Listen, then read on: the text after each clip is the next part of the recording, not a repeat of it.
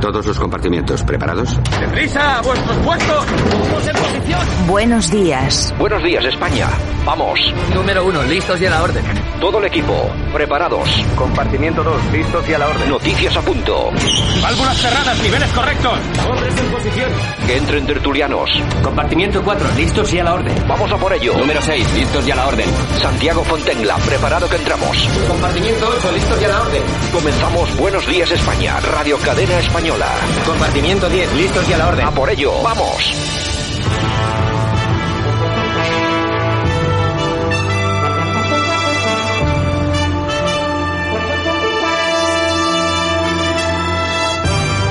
Buenos días España, 3 de junio 2021, aquí estamos de nuevo 60 minutos de radio informativa, también con mucha opinión, por supuesto, que no falte nunca, y hoy traemos la mochila bastante cargada, vamos a comenzar muy rápidamente, no sin antes enviaros a todos un saludo de todas las personas que participan en este espacio, también por supuesto la técnica de Javier Muñoz y este que os habla Santiago Fontenla. Nosotros que vamos a comenzar rapidísimamente y comenzamos hoy con Alfredo Urdazi, que se suma a este programa con su FanFan Podcast. A partir de hoy vamos a tener su análisis político, que creo que va a ser muy interesante. Comenzamos, buenos días, bienvenidos.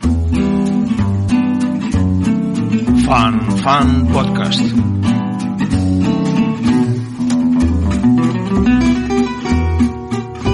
La presencia de Sánchez en el zulo de Ortega Lara solo puede obedecer a una inspección de obras para luego pasar informe a sus socios de Bildu. El revestimiento deficiente, la iluminación escasa, la salubridad deplorable, un certificador de zulos. Cualquier otra interpretación carece de base legal y lógica. ¿Qué va a hacer Sánchez en ese agujero inmundo si se ha hecho la foto con los de Bildu? Para confirmar esta impresión, horas después, un acusado de crímenes varios dejaba España por avión rumbo a Argelia. El juez había dicho que no había riesgo de fuga, y era cierto. El acusado no se fugó. Fue trasladado con permiso y autorización del gobierno de España. Marruecos ya no nos considera un vecino peligroso. Simplemente le damos pena. Pero no hay nada que temer. El caos del martes será superado por el grigay del miércoles y este por el sinsentido del jueves. La realidad se parece cada vez más a esas frases de la portavoz del gobierno en las que es imposible saber lo que dice porque nada concuerda con el menor detalle de lo real. El gobierno es su gramática, un vertedero verbal de desechos lingüísticos, palabras rotas, adjetivos carcomidos por la roña y una dicción confusa y atropellada. Es oír a la ministra y tener la sensación de que atravesamos con nuestra nave por una zona cargada de basura espacial. Y mientras, Pablo Yo dice que el 13 vamos a la manifestación contra los indultos para ponerle a él de presidente. No hay nadie en la casa de Génova que le diga que debe olvidarse del yo para llegar a algo. ¿Ha sido ya abducido por la mente chata de García Egea o es que ha empezado a planchar de madrugada? El caos es, como diría Rajoy, colosal. Después de la foto de inspector de obras, a Sánchez solo le faltó poner a la entrada del Zulo de Ortega un aviso con los nuevos horarios y tarifas del consumo eléctrico para que la factura salga más económica.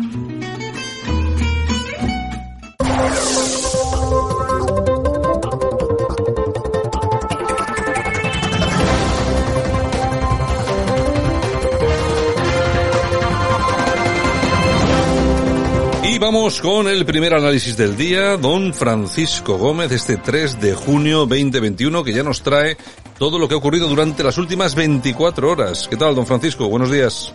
Buenos días, Santiago. ¿Qué tal? ¿Cómo están todos? Aquí estamos. ¿Qué tal? Pues un día peculiar, un día peculiar porque se, han- se siguen superponiendo los acontecimientos y al final hay que irlos hilando con bastante cuidado. El tema de Marruecos, como ya conocerán, se va complicando por un lado y por otro lado no. Me explico. El abuelete del frente ya se ha marchado, se marchó ayer a la una de la madrugada, lo comunicaron oficialmente desde las once y media de la noche, por lo tanto ya se sabía. El gobierno lógicamente no hizo nada, sino acompañarle para que se marchara y bueno, pues que le vaya bien. No tenía ninguna causa pendiente en, en España, por lo tanto, pues eh, fuera, fuera apenas. Eh, por otro lado, Marruecos lógicamente está incrementando su línea dura de críticas al gobierno porque sigue de una forma unilateral pues amenazando con romper las relaciones con España. Hay que decir que solamente ha amenazado con romper las diplomáticas, las comerciales le parece que están muy bien y con la Unión Europea también. También hay que decir que la Unión Europea lógicamente está haciendo movimientos y ya se ha hablado con Estados Unidos y las famosas maniobras que se van a producir supuestamente en la Sahara pues ya no se van a producir, según ha declarado la administración Biden. Pero es que además la propia administración Biden también ha, ha declarado que aunque Trump en su momento eh, admitió que los territorios ocupados del Sahara Occidental pertenecían a Marruecos, pues eh, ahora la administración Biden dice que no, que lo tiene que pensar. Con lo cual parece ser que evidentemente todo lo que está haciendo Marruecos se está haciendo de forma unilateral para intentar achantar un poco a España, pero se ve que la Unión Europea lo está apaciguando. O sea que este tema me parece que va a tener poco recorrido, salvo los cuatro que consiguen pasar el charco y llegar hasta España. Por tanto, pasamos al tema nacional, que yo creo que este queda bastante, bastante claro. Eh, el tema de los, de los indultos y el tema del 13J, que es cuando se va a producir la, manifestación en Colón. Pues eh, como de costumbre, la superioridad moral de la izquierda permite a la ministra, a la vicepresidenta Yolanda Díez, pues eh, decirnos a los que somos de centro derecha cómo debemos ser. Vamos a escucharla, a ver si nos gusta lo que nos cuenta Yolanda Díez. Nuestro país tiene eh, un, un gran problema, que es la derecha que tiene a mí me gustaría, eh, yo soy una mujer de izquierdas, soy una mujer progresista, soy galeguista, comprometida con mi país y, y, comprometida con la solución de los problemas de mi país. ¿Qué me gustaría? Pues desde eh, una posición divergente en términos ideológicos, tener una derecha que estuviera a la altura de los problemas de España y que fuera democrática. Bueno, pues ya ves cómo están las cosas. Sí, es un detalle, es un detalle que ella diga que le parece que la derecha española es antidemocrática. Pues golpista, seguramente, ¿no? Posiblemente ella es de los que opinan que durante este año y medio eh, la oposición ha estado, ha estado intentando desbancar de una forma ilegal al gobierno legítimo, ¿no? En fin, estaba Francisco Igea, el segundo de Castilla-León, que le ha contestado. Eh, es un, la foto, la foto complicada no es la foto de Colón la foto complicada es la de un presidente del gobierno rodeado de unos criminales, de unos criminales condenados. Esa es la foto que me preocupa. A mí no me preocupa hacerme fotos con unos señores que no son criminales. A mí me preocupa hacerme fotos con unos criminales condenados. Muy bueno IG ahí, ¿eh? Claro, la izquierda criminal. Vete por otra y chúpate esa, Yolanda. Mm, pero tenemos más de Yolanda, porque ahora viene a decirnos cómo se tiene que negociar la mesa que va a decidir el futuro de España y la autodeterminación, que ya saben que eso es imposible, pero bueno, ella decide que Junqueras es un buen tipo y que tiene que estar sentado a la mesa, la escuchamos. Insisto, en las mesas de diálogo debe de primar una razón, que es, se puede hablar de todo. El pensamiento no delinque. Por tanto, podemos hablar en política, que es, eh, es esto, la política, debemos hablar de todo. Dos, eh, no debemos de ponernos eh, límites. Lo que sí es verdad es que en esa mesa va a haber posiciones diferentes. En las mesas no se puede eh, disponer las partes sobre quién se sienta a negociar. Hemos de ser respetuosos. Si estuvieran aquí el señor Garamendi, el señor Cuerva, el señor Unai Sordo, el señor Pepe Álvarez, sabrían que lo que digo es verdad hay que tener, eh, no solo hay que tener puentes, es que hay que reconocer a los interlocutores, hay que respetarlos, hay que cuidarlos, hay que mimarlos, hay que saber mm, pactar las diferencias. Bueno, pues eh, como diría Macarena Olona, no se delinque por pensar, delinquen los delincuentes. Pues esta mujer no lo tiene claro. El que tampoco lo tiene nada claro es Ábalos, porque llega a comparar a Junqueras con Nelson Mandela, al loro. Vamos a escucharle. Lo de Orión Junqueras en la mesa de diálogo. Junqueras en la mesa. Bueno, yo no lo sé hasta ahora, eso sí es... Eh, eh, si realmente es una hipótesis como cualquiera, sí que le puedo decir una cuestión. En fin, desde luego, si estigmatizamos por las cuestiones de antecedentes penales en función de hechos, como digo, de motivación política, lo cual quiere decir que no sean relevantes penalmente, simplemente que la motivación ha sido política, eh, la Constitución no hubiera sido posible en España. La llegada a la democracia no hubiera sido posible, desde luego Nelson Mandela, que incluso veo al PP referirse a él, un señor que estuvo en la cárcel mucho tiempo, pues su estigma le impediría justamente celebrar esto. Bueno, está bien eso de comparar los eh, golpistas con Nelson Mandela. Sí, hay que decirle que le echen un par de delitos en el cubata y si no, que le pongan otro, porque es lo que se merece. En fin, recordarán que ayer dije que Pablo Casado lo va a tener complicado. Lo va a tener complicado porque le queda todavía mucho tiempo hasta el día 13 y tiene que ir subiendo el tono, pero claro, le quedan muchos días y no ha podido remediarlo. Ha pedido el voto para el Partido Popular a toda la gente que sin ser del Partido Popular vayan el 13J. Era de esperar. Ya ha metido la pata. Pablo Casado. Todos los que firmamos por la unidad nacional y la igualdad ante la ley y todos los que saldremos a la calle en unos días tendremos una cita mucho más importante en las urnas. Este tiempo intermedio tiene una tarea esencial, que los españoles pasemos del acto cívico de manifestarnos juntos al acto político de votar unidos a la única alternativa a Sánchez, que ya solo es el Partido Popular. No solamente se cree las encuestas que les cocina su asesor de cabecera, inflándole excesivamente en escaños y quitándole la mitad a Vox, sino que es que además no se molesta en leerse los discursos y lee lo que le dicen los asesores, y en este caso se equivoca. Claro, ante esta situación, Iván Espinosa de los Monteros se cachondea de él como no puede ser menos, Iván Espinosa. O sea que al final PP y Ciudadanos vienen a la manifestación. Ah, qué bien.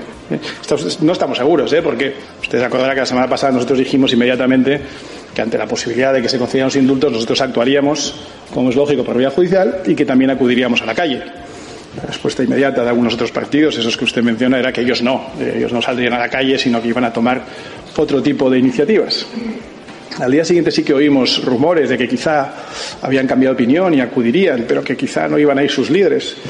Eh, ahora parece que sí, pues nos alegra mucho, nos alegra mucho que hayan tomado una decisión tan ágil y tan contundente. Lo que está claro es que el PSOE está nervioso por esta manifestación y de hecho ayer pues se puso a funcionar la bueno pues la maquinaria judicial, ¿no? En unos casos a favor de la oposición y en otros pues lógicamente a favor del gobierno. A favor de la oposición, pues miren, ayer el Tribunal Constitucional avaló las condenas de prisión del Supremo por el asedio al Parlamento prácticamente a la misma hora el juez sentó en el banquillo de nuevo a Rodrigo Rato por delitos contra Hacienda y blanqueo en la gestión de su patrimonio y le reclamó una fianza de 65 millones.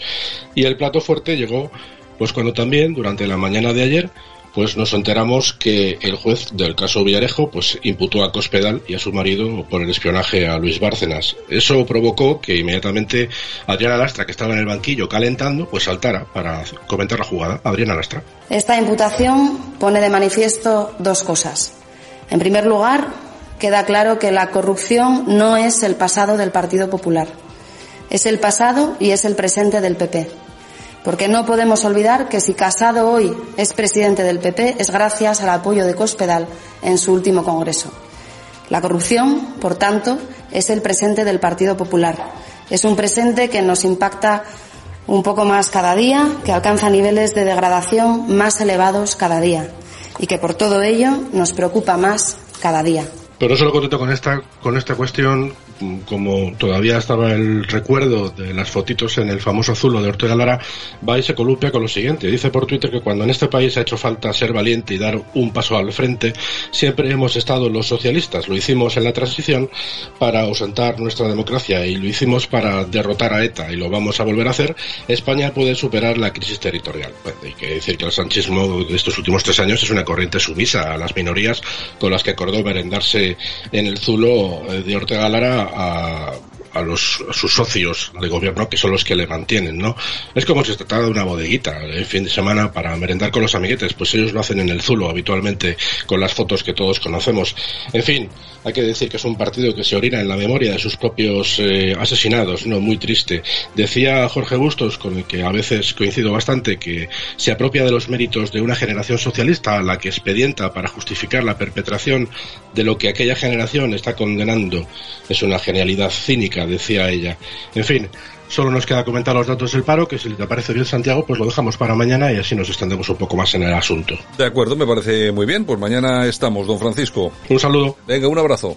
Escuchas Buenos Días España.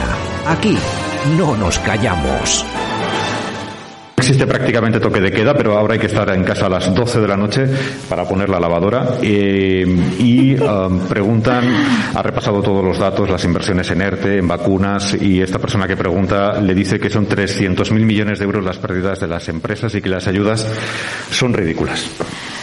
Pues eh, eh, yo comprendo que Y yo creo que esta es una virtud que tenemos los españoles, ¿no? Que, en cualquier situación le sacamos ironía a las cosas, ¿no? Yo creo que, que, algunas mujeres estaríamos dispuestas a pensar no tanto qué hora se pone la lavadora y se plancha, sino quién plancha y quién pone la lavadora, que es el temazo. El temazo es quién lo está haciendo eso, porque hay por ahí unas estadísticas que factura de la luz aparte dicen que la seguimos poniendo mayoritariamente nosotras, planchando mayoritariamente nosotras.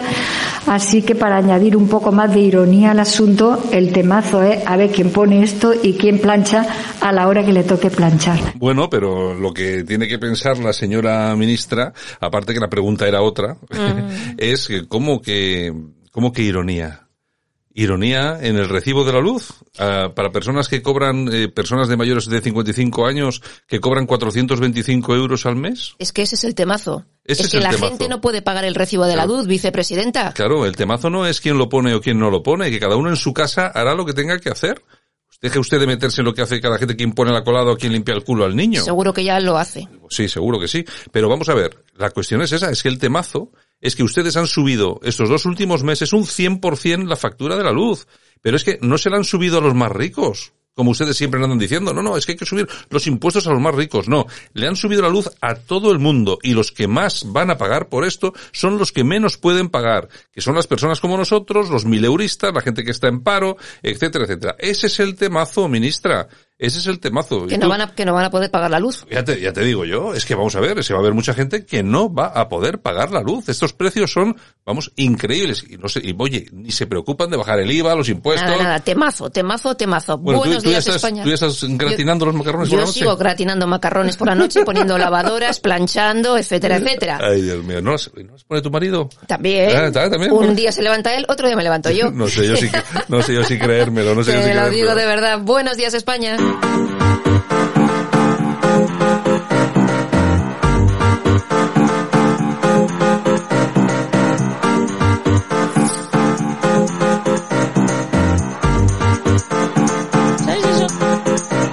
En Radio Cadena Española no nos cansamos. No nos cansamos de madrugar. No nos cansamos de contar la actualidad. No nos cansamos de decir las cosas claras.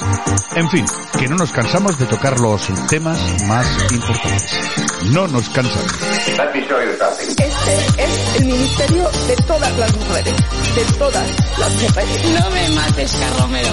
Bueno, pues nosotros aquí estamos, hoy es día 3 de junio, que ya va pasando, ya nos vamos introduciendo, por cierto, que estamos aquí en la radio, y yo no sé, porque claro, aquí en la radio no estamos, no vivimos en un desierto, tenemos ahí vecinos por aquí, y oye, cuando hace calorcito, tenía por aquí un poco la ventana abierta, oye, pero ¿quién cocina esto a estas horas de la mañana? Pues los que se tienen que ir a trabajar y ponen antes la plancha Ah. y todas esas cosas, O sea- hacen fritangas a las 6 de la mañana. Es que, oye, es que digo yo, vamos a ver, pero ¿quién hace fritangas a, a estas horas de la mañana? Claro, ¿quién no va a hacer? Ahora con el recibo de la luz, claro, todo el mundo hace estas horas. A Claro. las 6 de la mañana, claro, hace las Claro, fritanguillas. claro, claro. No, no gratino yo los macarrones, pues la gente hace fritangas. Hace lo mismo, hace lo mismo. Así es. Bueno, Noelia Vera, número 2 de Irene Montero y secretaria de Estado de Igualdad, se compra casoplón. No iba a ser menos que sus jefes, ¿no? Hombre, claro. Un casoplón de 163 metros cuadrados, parcela de casi 3.000, piscina, cancha de tenis, más o menos un precio de 400.000, en Fresnedilla de la Oliva, en la Sierra de Madrid. Oye, esto de meterse en política, al final vamos a tener que tomárnoslo muy en Pero serio. tiene que ser mm, de izquierdas. Sí, sí, claro. de muy claro. izquierdas, porque ya ves estos. Sí, sí, no, no, está claro, está claro, ¿eh? O sea- Oye, oye, pero es impresionante. ¿Esta, esta mujer, ¿y cuántos años lleva en política? Pues lo mismo Pues- que Irene Montero. Pues, joder, ya tiene casoplón con piscina. Esto es una cosa, eh, somos tontos, ¿eh? Eso sí, Monedero ha, ha dicho a los que la han criticado, porque han sido muchos, que son gilipollas. Ah, sí, claro, mira, porque cual, ¿eh? Monedero, O sea- vamos a- para Monedero, si se compra el casoplón uno del El PP, eh, es un ladrón, es Exacto, un es, eh, exacto. amigo de Bárcenas. Pero si se lo compra uno de los suyos, no pasa nada. Ay, señor. Bueno, ABC, el juez imputa a Cospedal en el caso Kitchen por cohecho y malversación. Bueno, pues ahí tenemos otra. Estamos, seguimos respirando la misma situación. Ya veremos a ver qué pasa, porque esto es como todo, como suele ocurrir. Aquí imputan muy rápido a la gente de derechas, eso hay que ver tal. Y luego, en, su, en la inmensa mayoría, un 95% luego se quedan libres de polvo y paja. Así es. Lo que pasa es que luego a ver quién restituye toda la honorabilidad. Como ha pasado. Por Bueno, ci- que por cierto, es, ¿se acuerdan nuestros oyentes que la semana pasada dijimos que un dirigente del PSOE había entrado en la cárcel por haber eh, levantado no sé cuánto, cuatro millones de euros y tal y cual? Bueno, digo por recordarlo, ¿eh? como tantas otras cosas. Fue Vamos la, a hacer un fue- listado. fue la semana pasada, ¿eh? Ya la gente no se acuerda de eso. Eso sí, de la Kitchen, de Cospedal y de la Madre del Cordero, de eso es Bueno, todo el día. También se encargan de repetirlo ellos, Hombre, la claro, izquierda. hombre, o sea, hombre, si claro. los demás si hacen su trabajo, pues chico, ¿qué quieres que te diga? Bueno, el líder del Frente Polisario, Braham Gali, abandona España. Despegó la pasada madrugada de Pamplona en un avión con matrícula de Francia y bueno, ya está en Argelia y ya la ha visitado el presidente de Argelia. Hombre, por supuesto, por supuesto. Y nosotros aquí, nada, pues... Panchitos. Nosotros aquí nos quedamos tranquilamente con los 10.000 o con los, o con los 2.000 menas que nos han mandado. Y con Bueno, el problemón de Marruecos. En fin, bueno, el mundo, el Supremo avala la creación del sindicato de prostitutas anulado por la Audiencia Nacional. Afirman que es un derecho fundamental. Hombre, pues por, claro. hombre, por supuestísimo. Vamos a ver, es que el- esa idea permanente que tienen algunos de decir, no, es que las prostitutas ejercen de prostitutas porque la situación les obliga y porque siempre están bajo el tema de las mafias. Pues no, pues habrá muchas que sí, y lógicamente contra eso hay que luchar, pero habrá muchas mujeres que, que se dediquen a esa profesión no te digo yo porque le gusta, sino para ganar dinero, porque a un albañil tampoco creo que le guste subir a un andamio, ni a un bombero creo que le guste mucho meterse al fuego a poder quemarse vivo. Lo que pasa que son profesiones a las que se dedican y hay que verlas con absoluta normalidad. Y luego hay otra cosa. Con lo que necesitamos en este país, cobrar impuestos, la cantidad de prostitutas que hay en España, hombre, que se dieran todas de alta, como mínimo como autónomos o como autónomas, bueno, y autónomos porque hay Mm. chicas y chicos eh, prostitutas, no, Mm. no vamos a hablar solamente de de mujeres. todo. Oye, y que paguen impuestos A y, cotizar. y, y que, y que eso se ayude para lo que, para lo que necesitamos, que la cosa está bastante, pero bastante complicada, ¿eh? ¿Y cuál es el precio justo para investigar el machismo en los algoritmos y en la inteligencia artificial? Pues según el ministro Pedro Duque, 42.350 euros. Eso es lo que cuesta investigar el machismo en los algoritmos. Igual nadie se había imaginado que lo había, pero lo hay.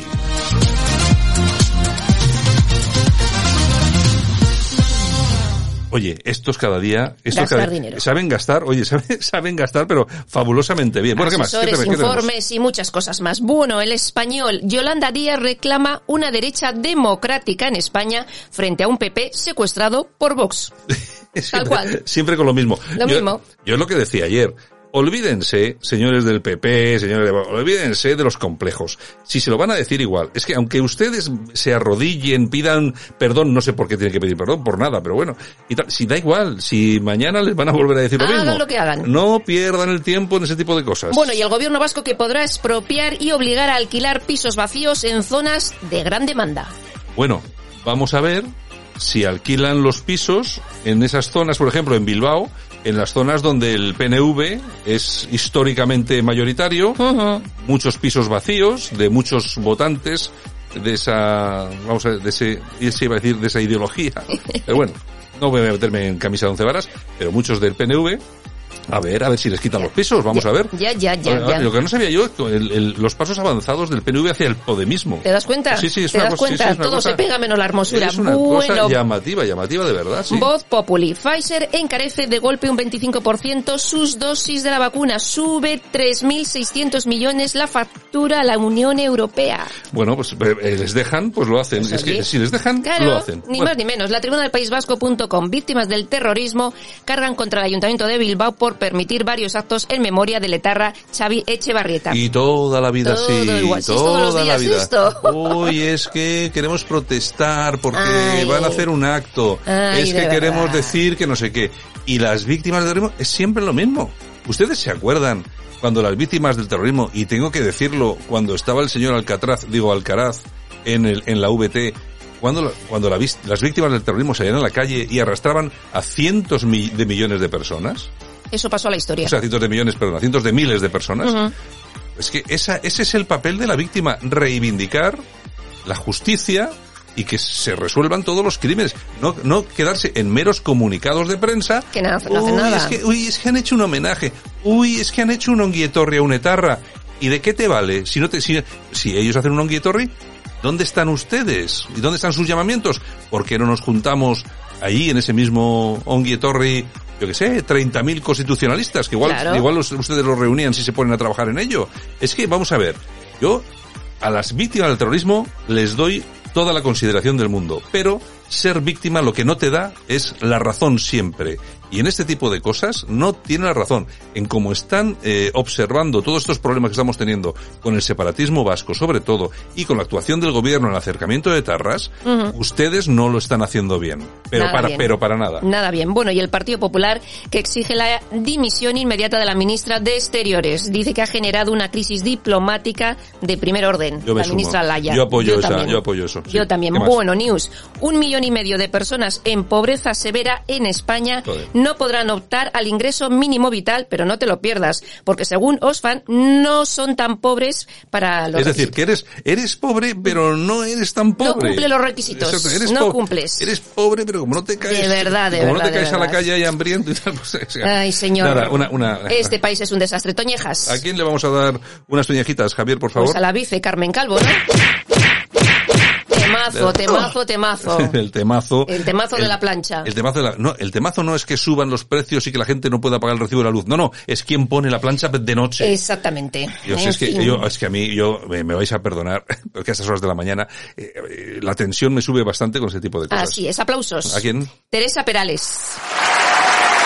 ¿Y quién es Teresa? Pues te cuento, Teresa Perales eh, ha sido premio Príncipe de Asturias de los deportes, tiene 45 años, 26 medallas paralímpicas en natación y perdió la movilidad a los 19 años por una enfermedad. Bueno, o sea que es una de esas heroínas de las mejores Exacto. españolas que tenemos en este Muy merecido el premio este país. de Asturias. Pues claro que sí, me alegro muchísimo.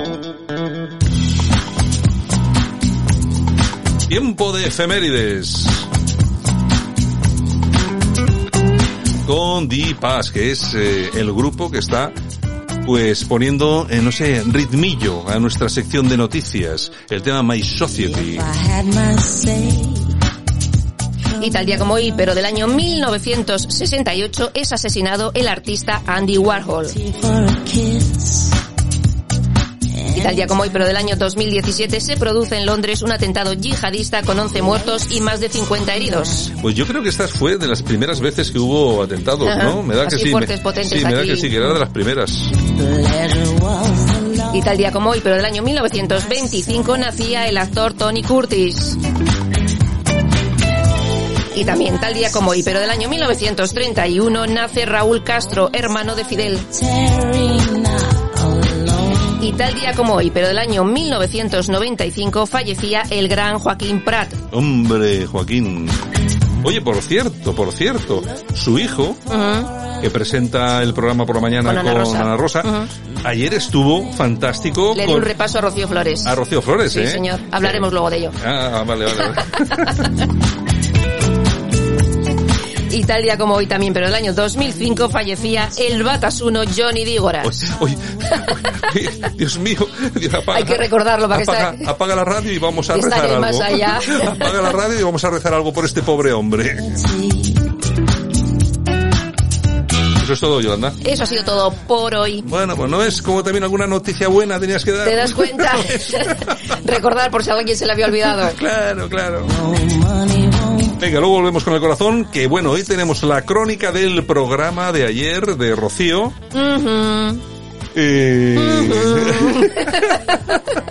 y bueno, luego, luego entramos Luego con ello. Venga, nosotros continuamos con más información aquí en Buenos Días España. Venga, seguimos.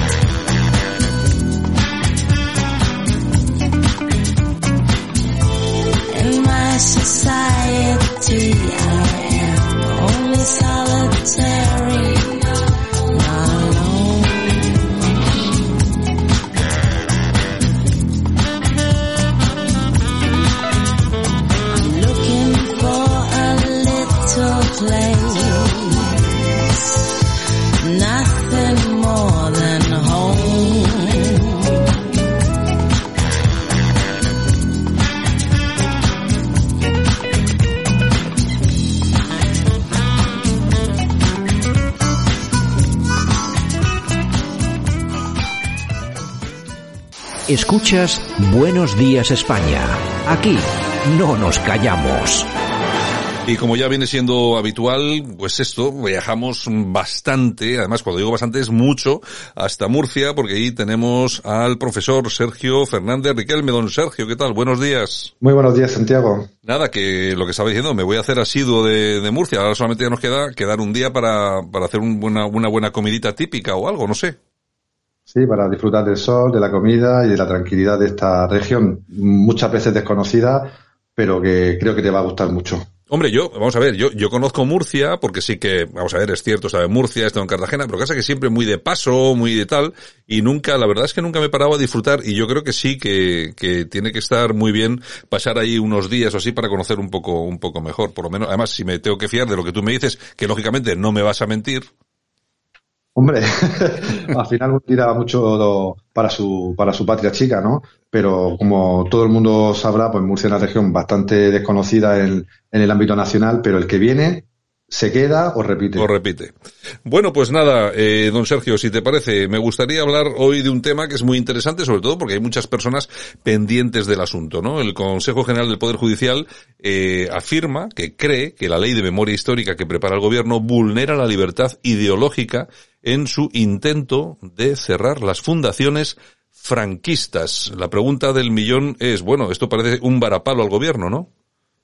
Sí, es un informe muy duro además eh, firmado por dos vocales, uno eh, del PSOE, uno del PP, por tanto no hay nadie sospechoso de inclinaciones antidemocráticas, ¿no? Donde eh, señalan lo que tú has, has, has, indicado, que esta ley, tal como está formulada, puede conllevar una vulneración del derecho a la opinión, del derecho a las ideas, incluso aquellas que sean polémicas o incluso sean directamente antidemocráticas, también que supone una discriminación eh, bastante evidente frente a otras ideologías, no solo de la guerra civil, es decir, el comunismo, el estalinismo o diferentes versiones ¿no? de la izquierda republicana, sino también del presente, porque aquí todos conocemos ideologías eh, anticonstitucionales, separatistas e independentistas que están garantizadas por la Constitución. Y finalmente que también supone una posible vulneración del derecho a la reunión, pacífica de grupos con los que se puede estar o no a favor, pero que tienen pues el, el mismo derecho, la misma capacidad de poder salir a la calle a defender sus ideas. Efectivamente, Sergio, porque lo que tú comentas yo creo que es muy importante, sobre todo en una cuestión, una cuestión de, de democracia eh, mínima en la que por lo menos todos queremos vivir. Y es que todo el mundo tiene derecho a expresar sus ideas siempre y cuando no haga eh, mal a nadie eh, de forma directa, es decir, cualquiera puede defender sus sus ideas, hombre, lógicamente pues no vas a defender las, ide las ideas de asesinar o no sé qué o de hacer eh, cualquier burrada, sino vamos a ver, estamos hablando de ideologías políticas que no tienen nada que ver con eso. Y desde luego si se tomasen algún tipo de medidas, pues fíjate tú que no hay fundaciones por ahí como la Sabino Arana, la, del PNV, que ese sí que era un racista y un xenófobo, insultaba a las mujeres, imagínate tú, que no hay de dónde tirar. En todo caso, eh, a mí me da la impresión de que todo eso se ha puesto en marcha única y exclusivamente para acabar con la Fundación Francisco Franco. Sí, y también para negar el trabajo de los historiadores, es decir, el franquismo murió con Franco. Siempre se saca el mismo tema del franquismo sociológico, el, el franquismo económico, el, franquismo político, los herederos, ¿no? Pero en el siglo XXI no existe el franquismo. Ningún partido se identifica ni reivindica la figura de Francisco Franco ni de, ni de su gobierno ni de, ni de su régimen. Es la culminación del proyecto anterior que no derogó el Partido Popular y podría haberlo hecho de la ley de memoria histórica. Ahora con esta ley de memoria democrática eh, creo que no solo se ataca a la Fundación Francisco Franco, que es una fundación básicamente de estudios, eh, no tiene realmente ni capacidad de movilización ni tiene eh, influencia social, creo que, destacada, eh, pero sí se paraliza mucho el, el trabajo de historiadores que eh, creen que ya el franquismo o incluso la guerra civil es un tema que debe ser estrictamente histórico, ya no tiene por qué ser utilizado continuamente a nivel político. Han pasado 70, 80 años de la guerra civil eh, y han pasado pues ya varias décadas de la muerte de Franco y debería ser un tema estrictamente histórico, pero como tú muy bien has señalado, eh, se utiliza como una herramienta política para cerrar ciertas eh, fundaciones que, como he dicho antes, pues no tienen ninguna relevancia social ni ninguna influencia más allá pues, de temas históricos o de grupos pequeños, de nostálgicos del, franquismo, pero sí se va a entorpecer pues una labor que creo que es fundamental, conocer realmente lo que pasó en estos periodos históricos, tanto en la guerra civil como el franquismo, dejándolo como un asunto para debatir desde la historia y para que los ciudadanos pues libremente puedan ver las diferentes interpretaciones que hay del mismo. Bueno, porque es como dices tú, vamos a ver, la Fundación eh, Francisco Franco lo, básicamente lo que hace ahora es abrir las puertas a sus archivos a cualquier investigador que lo solicite, pero en cuanto a movilización política de ningún tipo y además hay que ser claro con todo esto. Vamos a ver, los movimientos franquistas en España son absolutamente residuales, nostálgicos y con una capacidad eh, movilizadora pues es prácticamente nula. Yo me imagino que sí que habrá gente pues que le parece mejor o peor Franco, que le, gustaría eh, o le gustó cómo hizo determinadas cosas y bueno, seguramente que sea gente entre comillas bastante normal, que esté eh, en algún partido político, pero eso no quiere decir que a estas alturas eh, nadie vaya a revivir una, una ideología franquista porque el franquismo era Franco. Una vez desaparecido Franco, se acabó.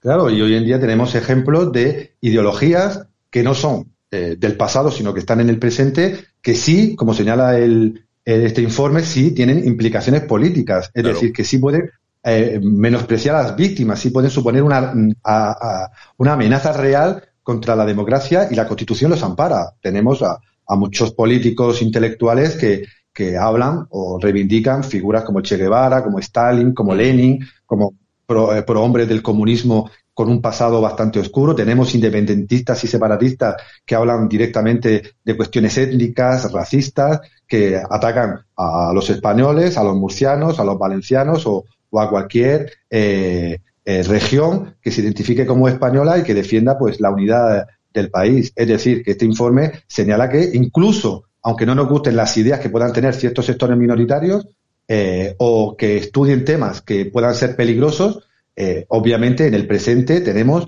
ideologías mucho más eh, peligrosas que sí tienen representación política, que sí tienen capacidad de influencia y que abogan por temas que el franquismo obviamente está está ya superado. Hablan de temas, como tú has señalado con la Fundación Xavier Arana, de, diferencias étnicas, de, mm, persecución a, personas que hablan un idioma diferente, eh, discriminaciones en cuanto a repartos de recursos entre diferentes comunidades autónomas.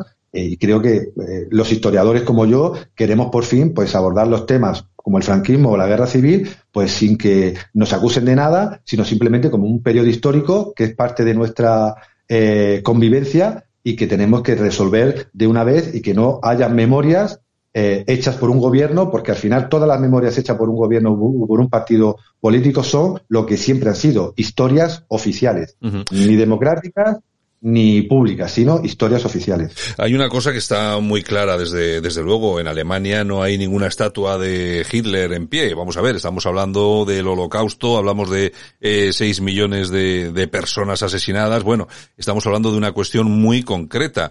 Lo que sí es cierto es por ejemplo, en Italia sí que hay monumentos, está la tumba de Mussolini, hay monumentos, eh, incluso edificios y monumentos eh, construidos durante la etapa de Mussolini que están ahí en pie, por ejemplo, ¿no? Claro, en Alemania tienen el problema de que el antisemitismo ha perdurado durante mucho tiempo, ¿no? Y el, había que cortarlo de raíz, etiquetando, a mi juicio, positivamente a todas las personas que se metían en jardines que, en los que no deberían haberse metido como negacionistas, ¿no?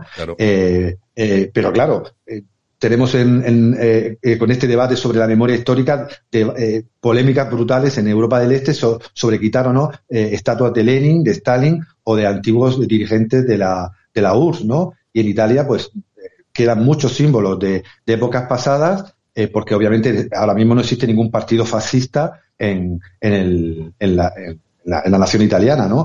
obviamente la historia debe contarse y debe haber un cierto respeto a las víctimas porque todavía quedan muchas víctimas del holocausto, eh, y sobre todo a aquellas ideologías que usen el pasado para atacar pues a, la democracia o atacar a las víctimas en pleno siglo XXI. Pero claro, el franquismo español, como otras ideologías, deberían ser como eh, Napoleón Bonaparte o como Winston Churchill, con sus luces y sus sombras. Deberían ser cosas del pasado, para estudiarlas, comprenderlas y evitar pues lo, lo, malo que tuvo la guerra civil, lo malo que tuvo el franquismo y lo malo que han tenido diferentes épocas anteriores de nuestra historia. Yo me imagino que tú como historiador estarás en contra de que se retire cualquier placa o monumento de la etapa franquista y me imagino que también estarás en contra de que se retire cualquier estatua, pues yo que sé, largo caballero o lo que sea. Me imagino que es todo producto de la historia y todo tiene que estar ahí para conocerlo y saber de qué se trata.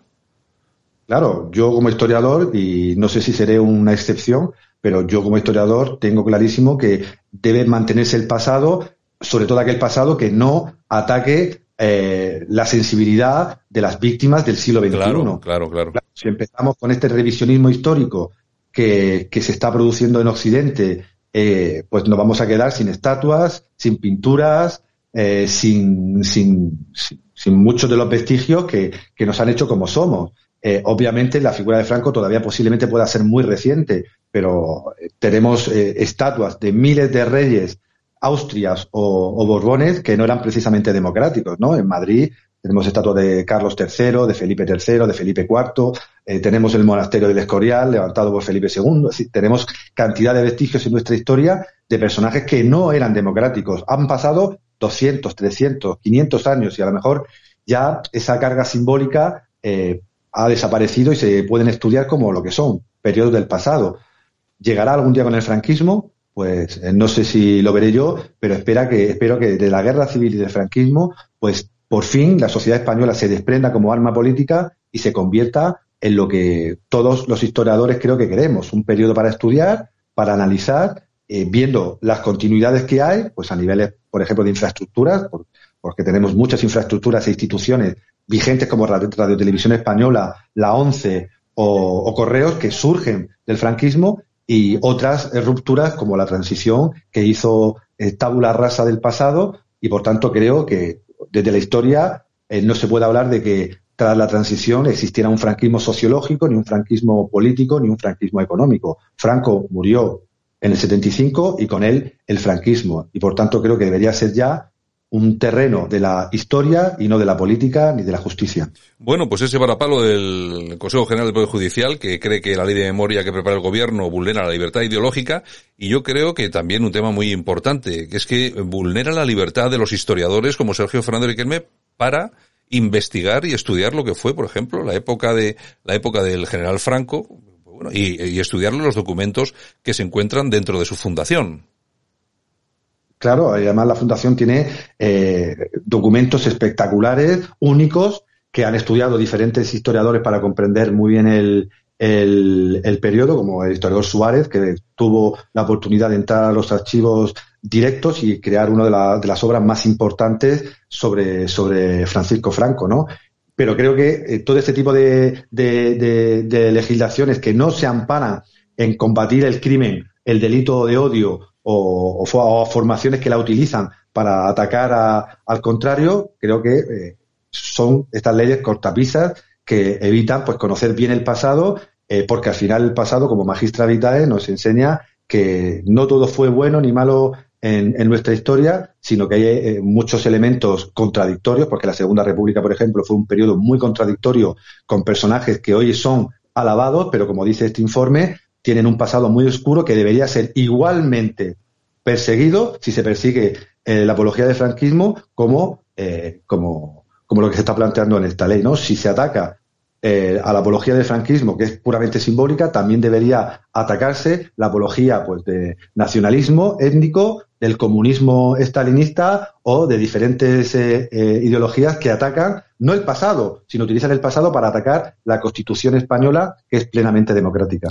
Don Sergio, muchas gracias por participar esta mañana aquí en Buenos Días España y iluminarnos el camino. Un abrazo. Muchas gracias a ti, un abrazo. Escuchas Buenos Días España. Aquí no nos callamos. Y nosotros que nos vamos hasta Madrid. Allí está Noelia Núñez, que es la presidenta del Partido Popular de Fuenlabrada y también es diputada en la Asamblea. Noelia, ¿qué tal? Buenos días.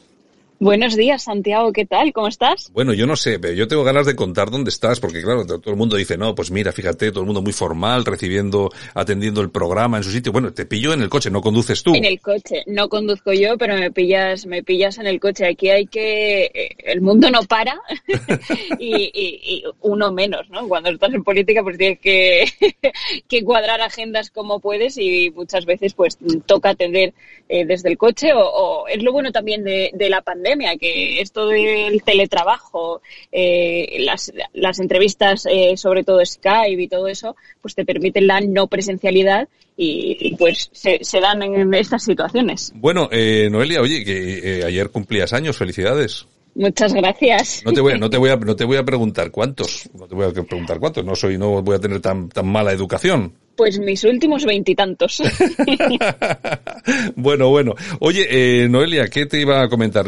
Te pillo en el, en el coche, no tienes mucho tiempo, pero sí que me gustaría comentar contigo, aunque sea un par de minutos, sobre esta nueva factura de la luz que se estrena con precios récord en las horas de mayor consumo. El coste en las horas punta es un 10, 118% superior al de las horas valle para 11 millones de consumidores. Es decir, que a pesar de todo lo que nos está contando este gobierno, a quien sube la luz, básicamente, es a los trabajadores, A quien sube la luz es a los trabajadores que ahora tenemos que, de verdad, hemos llegado a un punto, Santiago, yo con esta broma de, eh, porque nos lo tomamos a broma, pero esto de las franjas horarias, además, precisamente, eh, decía lo del teletrabajo, cuanto más gente está eh, teletrabajando desde sus casas, desde sus dispositivos electrónicos y casualmente las horas más altas coinciden o como no con las jornadas eh, o los horarios de las jornadas laborales de los curritos de turno, ¿no?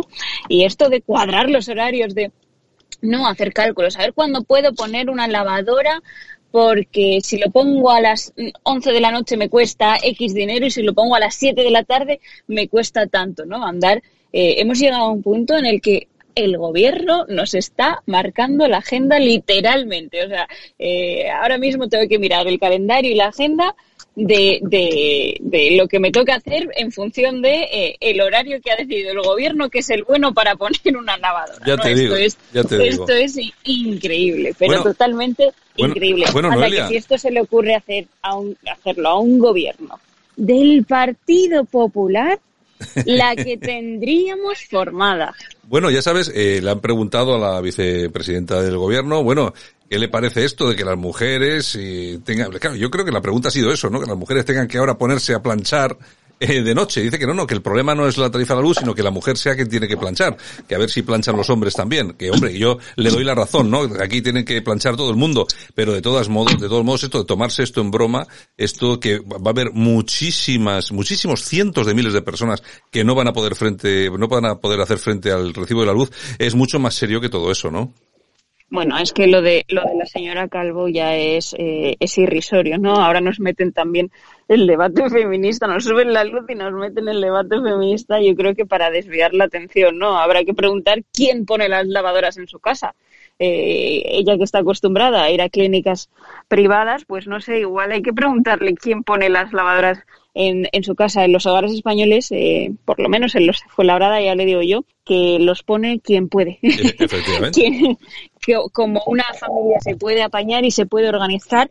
A veces son unos, a veces son otros, depende del, del horario de trabajo, depende de un montón de, de condicionantes y no, por supuesto, no depende del sexo de la persona. O sea, yo creo que hace ya mucho tiempo que avanzamos y que dejamos atrás eh, que las mujeres se tenían que ocupar de la casa y que hoy en día, eh, porque este, este debate de, de, de las mujeres, eh, si quién pone la lavadora, ¿no? Refiriéndose a si lo hacen las, las mujeres y si una mujer vive sola, que es que no puede lavar su ropa, o, o una, o una pareja del mismo sexo, entonces tampoco, ¿no? Imagínate dos, dos mujeres que son pareja, eh, pues nada, que dice Carmen Calvo que no podemos poner Hay ninguna de las Hay que llamar al vecino, hay, hay que llamar al vecino para que ponga... hay que pedir hay que pedir ayuda al hombre no eso sí que eso sí que es machista no Eh, entonces claro eh, es in- es un intento de desviar el foco de lo que tiene que Claro, ser claro. el debate no Eh, nos están ellos nos están intentando imponer un modelo de vida no Eh, con los- la franja horaria eh, de la de la luz no del precio de la luz para que adaptes tu vida a lo que el gobierno quiere no Eh, ellos te dicen cómo vivir y otro, otro claro ejemplo es todo esto de la, de la agenda esta de España 2050, ¿no? Eh, que nos quieren prohibir los viajes en avión eh, para desplazamientos cortos, mientras ellos van a- en avión a Toledo, que está a escasos 40 minutos en coche, o, mientras eh, nos quieren también prohibir incluso el consumo de carne, ¿no? Limitar el consumo de carne debe ser que no les gusta que decidamos por nuestra cuenta y riesgo lo que hacer con nuestras vidas. Entonces yo creo que estamos ya un poquito cansados.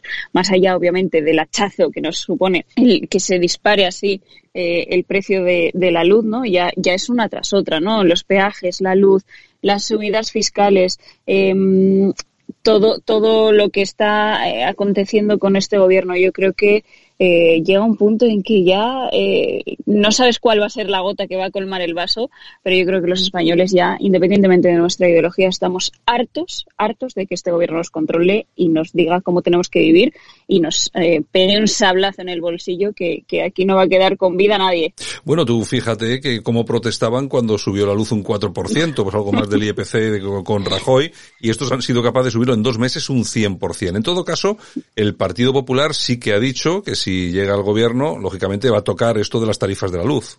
Claro, lógicamente, pero es que a mí me hace mucha gracia los señores de Podemos donde están, o sea, que se grababan un montón de vídeos criticándolo. Yo he visto estos días al- a la ministra Montero eh, vídeos de, de cómo criticaba la subida de la luz con, con un gobierno de- del Partido Popular y, y ¿dónde están?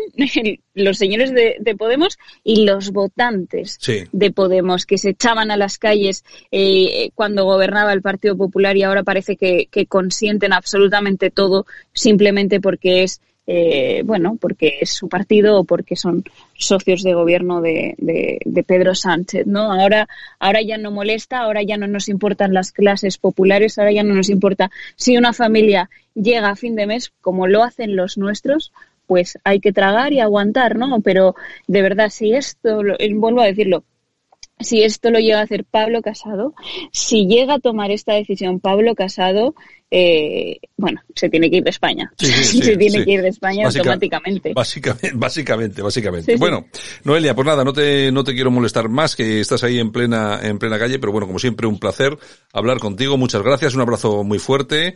Felicidades otra vez, disfruta lo que, Muchas lo que- gracias. disfruta lo, lo que puedas. Y nada, nos vemos por aquí a ver si la semana que viene charlamos. Un abrazo muy fuerte. Un abrazo, Santiago, nos vemos.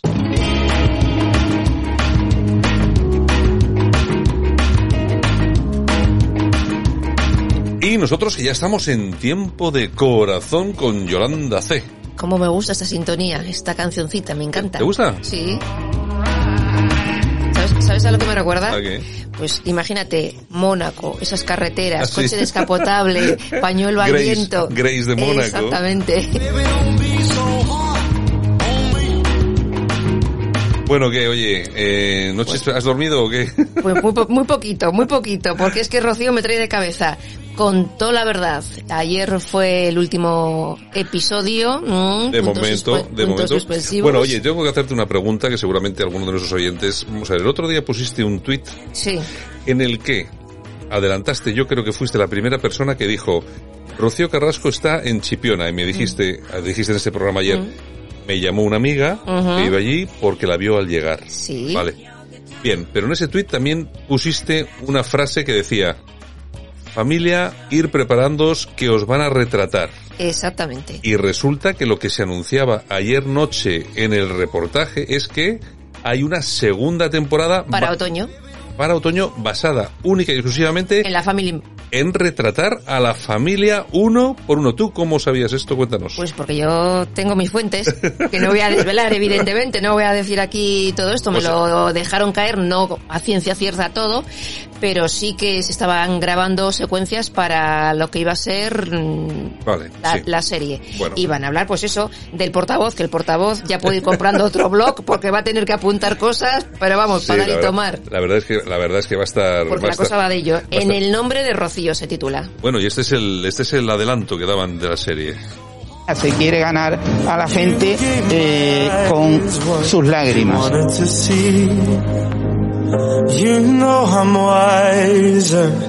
Los que hemos podido y hemos querido, aquí estamos.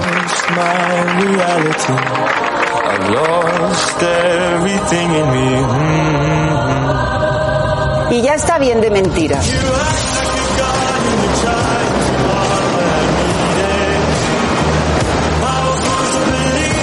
Si hay una persona que dice que me quiere, esa persona no puede hacerme daño. Cuando tú das una mano y te la muerden y te la arrancan de cuajo, no lo entiendo, porque soy incapaz de hacerlo. Bueno, pues este es parte, es parte del tráiler que se emitía ayer en el programa y que anunciaba pues esa nueva serie para Otoño. otoño. Otoño. Además que yo creo que va a ser eh, una serie eh, muy entretenida. Sí, porque yo creo que Rocío le tiene muchas ganas ya a toda esta familia que están hablando y hablando y hablando y no paran de hablar. Está claro, está claro. malamente de mi hija. Me destruyo y me quiero morir. Se valían de que yo no venía y sabían que yo no podía venir por lo que para mí suponía y por las condiciones en las que yo me encontraba. Yo no tengo que reconquistar Chipiona, solo tengo que volver. Y ya lo he hecho. Bueno, pues eh, jaque al clan. Al Bueno, clan. ayer en el reportaje que hicieron en Chipiona, pues la gente a la que entrevistaban, encantados de que Rocío vuelva a Chipiona, todos apoyando a Chipiona. Salió también un tío que tiene allí con un bar, hablando Sí, sí, y apoyando el- también a gato, Rocío. el gato. El gato, el gato. Entonces, los chipioneros estos del clan moedano que están dándole al sin hueso todo el día, estarán contentos, ¿eh? Porque decían que allí no la quería nadie, ¿eh? No tenía Sí, familia, nada, nadie sí.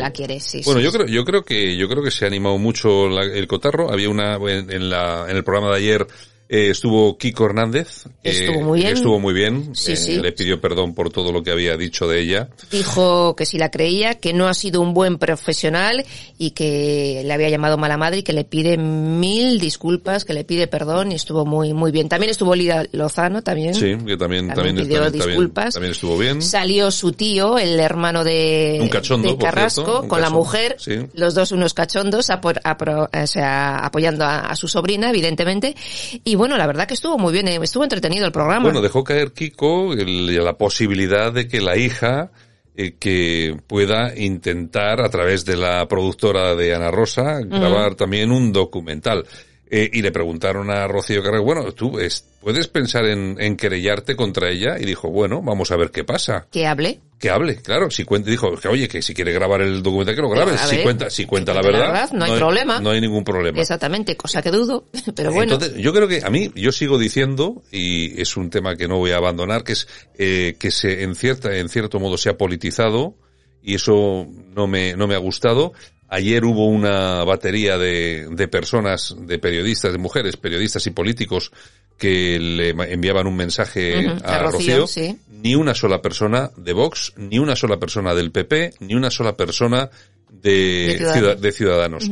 Yo no sé si esto es porque, mm, el- no sé, son estrechos de miras o no ven las oportunidades o no acabo de entender porque estén allí la ministra de Igualdad, Aliana Lastra y alguna más y que no haya nadie, no sé, y me cuesta entender o creer que la productora no ha llamado al PP para que alguien pueda mandar un tal. Y si no, alguien de alto cargo del PP podría haber llamado a Basile y yo quiero estar ahí. Efectivamente, oye, y mi hubiese gente- estado allí, Mi gente tenía que estar aquí y tal y cual. ni más ni menos. Vamos a ver, que yo entiendo, pues que luego, luego se politiza. Ayer llevaron a Pilar Raola. bueno, que, la cortaron rápido también, Sí, ¿eh? porque empezaba a echar su speech ahí Sí, y, claro, se entonces, sola. hombre, este, este es un programa que hay que verlo, hay que verlo eh, sabiendo abstraer las cosas y no, y no dejarte, no dejarte comer la cabeza por estas chorradas de la Pilar, Ra- de la Pilar Raola y tal. Pero bueno, eh, a mí me ha extrañado mucho que no haya ningún político del centro derecha en España que se haya dignado a, a sumarse aquí. a sumarse, a sumarse a esto, sobre todo después de una cosa que es tan seria como esta, ¿no? Efectivamente, bueno, y también tenemos que decir que Rocío va a subastar el, el traje fucsia. Bueno, ha dicho, porque le preguntaron, a ver qué va a hacer con el dinero que Sí, sí. tal. Bueno, ella ya ha dicho que el traje lo va a subastar y que con el dinero lo que quiere es hacer tres conciertos Exactamente, en eh, favor con, de las con- mujeres. con mujeres famosas, cantantes y tal y cual, para eh, que toda esa recaudación... Para las eh, mujeres maltratadas. eh, exactamente, me imagino que alguna ONG o lo que sea. Es decir, que bueno, bien, hombre, no va a regalar el dinero. o sea, vamos a ver, es- hombre, está bien que haga unos conciertos, pero lo que no va a hacer es que no sé yo, realmente no sé lo que habrá cobrado. No Pero, sé, no tengo ni idea. bueno, me da igual, ¿no? Pero bueno, en Pero fin. haga lo que haga, bien hecho está. Bueno, la cuestión es que, Yolanda C, tenemos buen rollo para otoño otra vez, ¿no? Otoño tenemos otra vez aquí tema temario. Es, es Que increíble. va a estar muy interesante, porque tú fíjate, va a hablar de, de Amador, del portavoz, del Abenito, Bueno, bueno, bueno. Sí, no, sí, estar muy sí. interesante. Hombre, sí, ya va a ser otro, otro plano diferente, Sí, sí. pero que yo creo que se van a desvelar cosas Y muy fíjate interesantes. que te digo más, que si esta familia hubiese mantenido un perfil bajo, seguramente no habría otra docuserie. efectivamente. Pero como se han pasado de raya, pues bueno, como ha salido, pues, como ha salido el otro pues amenazando, bueno, que estaba apuntando y apuntando. Pues que compre otro blog, aquí el amigo sí, que se vaya portavoz. preparando. Bueno, Yolanda C, nos vamos. Vale, pues vale. Muy Oye, bien, pues- hasta mañana. Pues mañana regresamos. Vale.